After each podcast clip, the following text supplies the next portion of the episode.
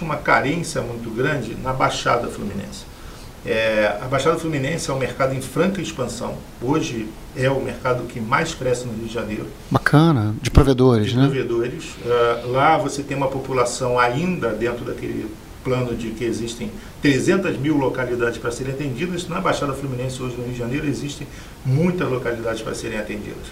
E os provedores estão crescendo lá, porém não tinha infraestrutura de conectividade de transporte para os grandes data centers, ou seja, é, as empresas que levavam uh, transporte para lá, elas cobravam um valor mais alto, porque elas estavam sozinhas naquele trecho lá, e aí elas cobravam por megabyte. Um exemplo é hoje é, uma, um provedor paga em torno de 13 reais o mega, ou seja, 13 mil reais o gigabyte lá em Nova Iguaçu para poder... O custo do link dedicado para o pro provedor final, vou botar assim, né, está em torno de 13 reais lá. 13 reais lá. Tá, tá, tá. Caindo atualmente para 9 reais, ou seja, 9 mil reais ele trafega 1 giga de dados e aí vou comparar com uma fibra apagada, capacidade ilimitada para okay. trafegar.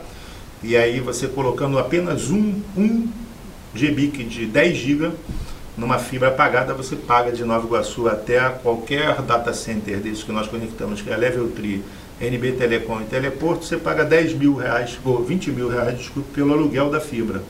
Então você consegue trafegar 10 GB, 10 GB numa fibra por 20 mil reais, ou seja, um pouquinho mais do que ele pagaria. Você falou fazer. sem querer o preço de quanto custa? Não, falei querendo mesmo, pessoal saber que.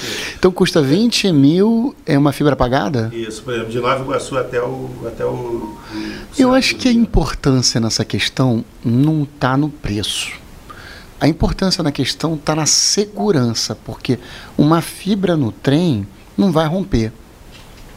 Difi não, né? Mas não, não, não posso dizer nunca, né? Nunca é uma palavra grande, mas dificilmente você teria uma fibra rompida.